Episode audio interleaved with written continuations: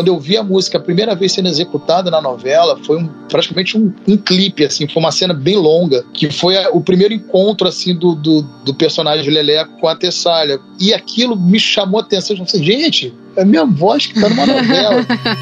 Este é o podcast Rádio Disney. Do Grajaú para o mundo. O Sorriso Maroto vem fazendo história desde seu início, lá no final dos anos 90 até hoje.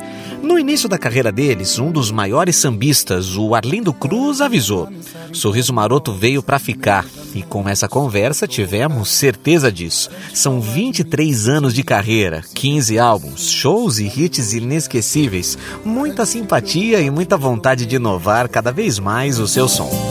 Bruno, vamos voltar lá pro começo do Sorriso Maroto, bairro do Grajaú, Rio de Janeiro. Tem alguma história na escolha desse nome? Foi, foi algo pensado? claro que não.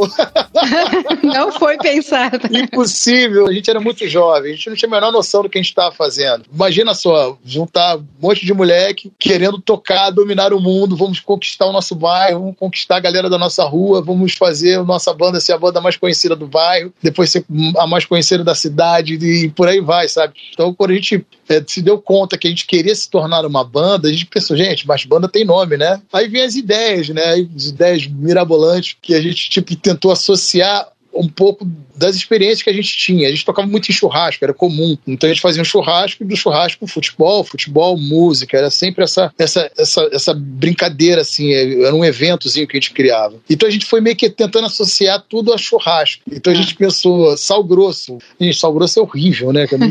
Como você imagina, com você e sal grosso, não, né? não funciona. Então a gente ficava brincando com essas coisas. E o Sorriso Maroto, ele era o astral disso tudo ele era a energia que, que, que, que, a gente tinha, né?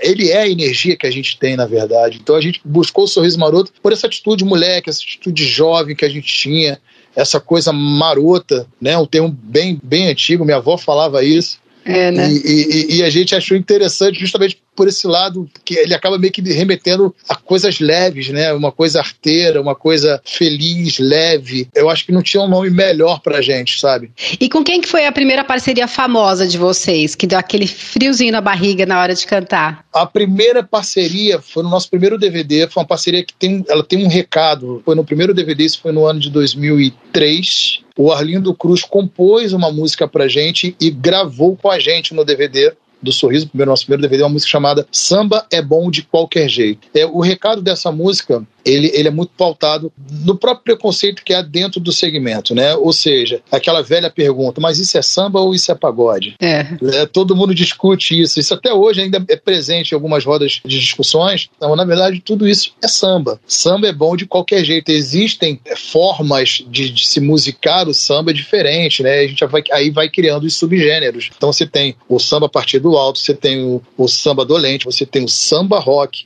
você tem aí os subgêneros do samba, mas todos eles são sambas. O pagode, na verdade, ele é uma grande reunião de sambistas. Então, quando a gente reúne vários músicos de samba, eles fazem um pagode não é necessariamente um gênero pagode, eles fazem um pagode. É isso. Na verdade, um grupo de pagode, ele, ele, ele, ele acabou sendo muito é, estereotipado como, como um, sub, um subgênero ruim do samba, né? uma coisa descartável, uma coisa mais promocional, mais vazia. Então Arlindo ele, ele, ele compôs essa música pra gente justamente para demistificar toda essa questão. Tipo assim, eu tô cantando com um grupo de pagode. E agora, isso é samba ou é pagode? Ele abriu essa discussão numa, numa época que as pessoas ainda não estavam tão preparadas para discutir isso. Então quando você vê um Arlindo Cruz cantando com um grupo de pagode em 2003, você já imagina o, o quão importante foi esse passo pra gente. Eu acho que ali foi uma afirmação de que se para você isso é um grupo de pagode,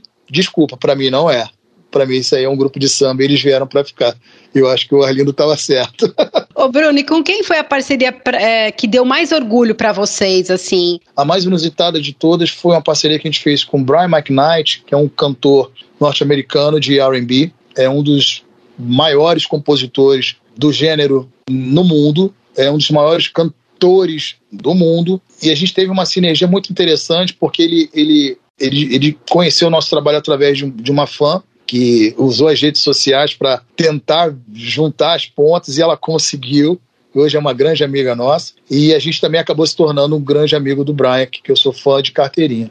E o mais interessante nessa parceria do Brian é que a gente não tem um inglês é, fluente e ele, obviamente, também não tem um português fluente. E a nossa maior comunicação foi a música. E, e isso se deu muito pela a linha melódica que o nosso pagode tem, é muito similar à linha melódica que o R&B dele tem, que é a música que ele compõe, que ele faz, arranjada de uma forma completamente diferente, mas o DNA é o mesmo. E quando a gente pegou as músicas clássicas dele, cara, eu vou pegar as suas músicas e vou tocar em samba. Quando a gente fez isso, ele ficava olhando pra gente, tipo, cara, que incrível isso. E isso motivou ele a, a, a, vir aqui ao Brasil. Passamos um final de semana incrível, assim, de trabalho. Ele foi para shows de estrada, de turnê de estrada que a gente estava fazendo na época. E outras coisas fizemos mais. Fizemos o Brazilian Day e ele foi lá cantar com a gente.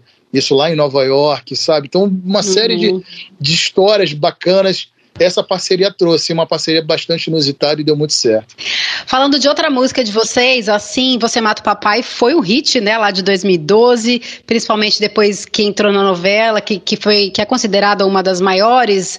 Como é que a música foi selecionada para entrar na novela? Você assistia? Como é Sim. que foi esse período aí para vocês? foi muito legal. O, o Assim Se Mata o Papai, ele foi uma música escolhida antes da novela. O que aconteceu foi realmente um plus, assim, que plus, porque ninguém imaginava que isso fosse acontecer, fato, né? Assim, Semana Papai ele foi um, uma música muito abençoada pelo propósito que ela, que, ela, que ela tinha naquele estágio da nossa carreira. Ali foi um, foi um período muito delicado da nossa vida, que a gente, a gente saiu de uma multinacional, de uma gravadora mega importante, e a gente preferiu ali fazer um trabalho 100% é, independente. Então a gente quando lançou Assim Se Mata Papai, a gente distribuiu essa música na internet gratuitamente, porque o nosso intuito não era comercializar aquela música, era entregar aquela música, porque a gente entendia que era importante a nossa música chegar até, até o público, porque nessa música tem um rompimento de comportamento, ali foi um, um sorriso maroto diferente daquilo que as pessoas já estavam acostumadas. Ali estava chegando no nosso 15 ano de carreira, então a gente tinha um, um romântico muito presente, muito latente na nossa, na nossa discografia. E de repente você vem com uma música super divertida, com um papo super descontraído, com, com um jargão mega chiclete na tua cabeça é difícil. Para os fãs mais fervorosos, você vai falar assim, ah, isso não é sorriso maroto.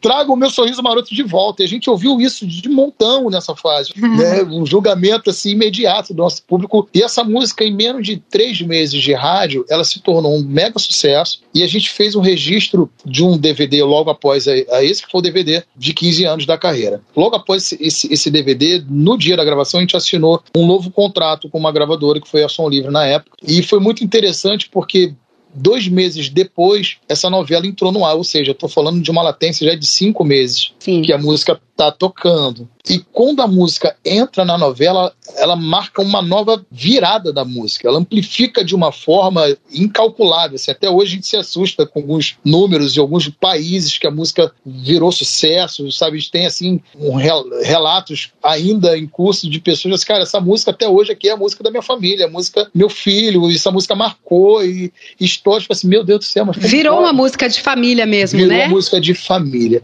Quando eu vi a música a primeira vez sendo executada na novela, foi um, praticamente um, um clipe, assim, foi uma cena bem longa, que foi a, o primeiro encontro, assim, do, do, do personagem Leleco com a Tessália. E aquilo me chamou a atenção. Eu falei, gente, é minha voz que tá numa novela, é minha música. E aí eu entendi o que estava acontecendo. Gente, agora alguma coisa vai acontecer. Eu acho que não fui só eu que tomei esse choque criou uma sinergia do personagem com, com, com, com, a música. E foi exatamente assim que aconteceu na trama. Foi um casamento perfeito. É, essa música é o nosso maior sucesso. Olha que, que controverso. Eu estou falando aqui de um grupo romântico e eu estou falando aqui que a música de maior sucesso, de maior projeção da banda é uma música que tem um tema totalmente fora daquilo que a gente se propôs praticamente a vida inteira, que é uma brincadeira. Então, olho com muito orgulho, assim, porque foi um investimento é, muito do nosso filho. Assim, a gente estava numa fase, como falei, muito delicada da carreira e a gente optou a fazer um caminho totalmente fora do que talvez a massa faria, né? A gente não, mais do mesmo não, vamos rasgar todo o tutorial aqui que a gente aprendeu e vamos criar outro e criamos outro, graças a Deus. Ô Bruno, você já comentou também que você é muito fã da Xuxa, né? Você era, um você era um baixinho da Xuxa? Como muito. é que começou essa admiração? A minha primeira vez com a Xuxa foi incrível, porque foi uma das experiências mais mágicas assim que a música me proporcionou, porque a gente foi ainda muito imaturo, a gente não conhecia muitas pessoas, como funcionavam os programas de TV. E foi muito curioso que esse programa nem foi para o ar. A gente gravou esse programa e alguma coisa aconteceu, depois a gente foi chamado novamente e gravamos. A gente gravou a, o mesmo programa duas vezes, mas a primeira vez foi o, o grande acontecimento da minha vida. Hoje, pô, é mó barato, porque tem uma amizade com a Xuxa, sabe? Ela é super carinhosa comigo. Ainda, obviamente, confunde a minha cabeça, eu não vou me acostumar nunca com isso, mas, mas essa primeira foi muito curiosa, porque eu, eu, eu era um, era um game, né? Elas faziam, ela fazia uns games assim no programa. Enquanto estava rolando o game com outro artista, outro participante, a gente ficava meio que offline. Aí sentei numa escadinha e de repente vem a Xuxa e senta do meu lado. Nossa. Aí dá aquele frio, né? O que, que eu faço agora? Tá passando tudo, um filme na tua cabeça, né? Aí de repente ela olha assim para mim e coloca a mão na minha perna, tipo assim, pô, que legal, obrigado, você tá aqui. Eu, Oi, peraí. A Xuxa tá querendo puxar assunto comigo, como é que faz? como é que a gente finge costume aqui, né? Aí eu cheguei para ela, tipo assim, eu, eu, tenho que falar isso para ela, é preciso, preciso colocar para fora a importância que ela tem na minha vida. Eu falei assim, eu falei no ouvido dela, Xuxa, eu sou teu baixinho, tá? Aí ela riu assim, ah, para com essas coisas. Aí eu, ela sentiu que eu tava falando muito sério, que não era uma coisa de ah, o cara tá querendo fazer uma média. Essa não, situação para mim não é natural, né? Você é, não, não ela. estou natural. Eu só estou te agradecendo e dizer que é um sonho que eu estou realizando e você está do meu lado. E, e foi muito bacana porque ela me abraçou assim, tipo, cara, que legal. Então, aproveito esse momento aqui porque eu acho que assim, eu acho que ela entendeu o, o, que eu queria, era justamente isso, eu queria um abraço dela. E essa amizade nossa foi evoluindo, então assim, a gente fez inúmeros programas com ela. Então assim, são coisas, são relações que a gente, que a gente criou assim, que, que eu vou guardar para todos sempre e a Xuxa para mim nunca vou conseguir fingir costume porque ela para mim vai ser sempre a rainha e eu vou ser sempre o baixinho. E falando em poder aproveitar mais, né, o tempo, esporte, futebol e capoeira Sim. parece que são suas paixões, né? Ainda Fato. são? São, né? O, a, a forma que mudou né, mudou muito, por sinal. Assim, obviamente o futebol vai ser minha paixão platônica. É, eu tentei jogar futebol, fui até onde deu, não, não consegui. Então transfiro hoje para os jogos que assisto. Então tem minha paixão com o Flamengo. Quando tem oportunidade para o estádio, eu vou para o estádio. E assim eu vivo, não tem como apagar. É assim mas você, mas você queria jogar profissionalmente? Você sonhava com isso? Olha. Profissionalmente, eu sonhei. Eu cheguei a, a fazer testes e tal, mas não era para ser. Hoje eu tenho total convicção que realmente não era para mim, enfim, seguir nessa, nessa carreira. E a minha outra paixão, que essa, essa é uma paixão que mexe muito com, o meu emocional, porque é uma paixão mesmo. Eu falo com você que eu, já, eu fico com vontade de chorar, porque se não fosse futebol, eu tinha, eu tinha dois caminhos: jogador de futebol, professor de educação física. Então, quando eu, eu, eu desisti de seguir, foi pela música. Aí eu coloquei na balança, eu optei pela música. Então eu olho para capoeira, me faz um, um negócio aqui na cabeça que me derruba. Eu, eu não consigo hoje. É, quando eu, eu, ouço assim no meu cantinho, eu tenho uns discos ainda de capoeira, agora tenho as plataformas digitais, eu tenho tudo salvo na minha biblioteca, um monte de disco de capoeira, que é, um, é uma forma que de vez em quando eu coloco aqui, pô, que legal. Eu me sinto, me projeto para lá. Mas eu não consigo hoje passar em frente a uma roda de capoeira e assistir, por exemplo, porque me, me machuca. Eu tenho uma culpa, assim, eu me culpo, entendeu? Pô, pô eu, não, eu, amo tanto isso, eu não consegui fazer isso. Eu, eu, eu tenho uma trava na minha cabeça. Eu, é um assunto que eu tenho uma certa dificuldade de, de, de tratar, porque de mexe lidar. muito comigo. É, mexe muito comigo porque eu não me dei oportunidade de tentar. O futebol tentei e vi uhum. que não, não, não quero. A capoeira eu desisti e fui feliz e sou feliz na música. Mas eu sei que se eu mexer nesse, nesse pedacinho do coração aqui, vai me doer.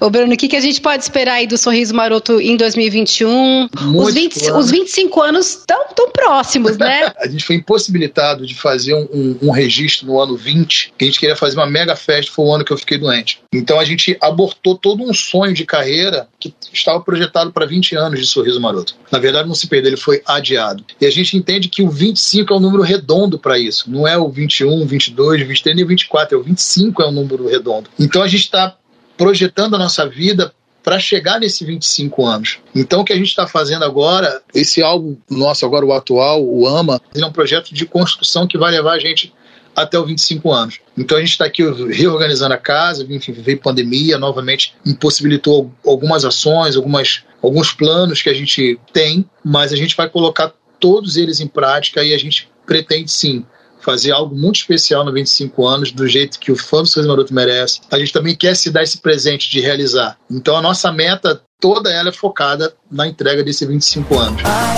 ai, ai, ai, ai, ai, assim você mata o papai.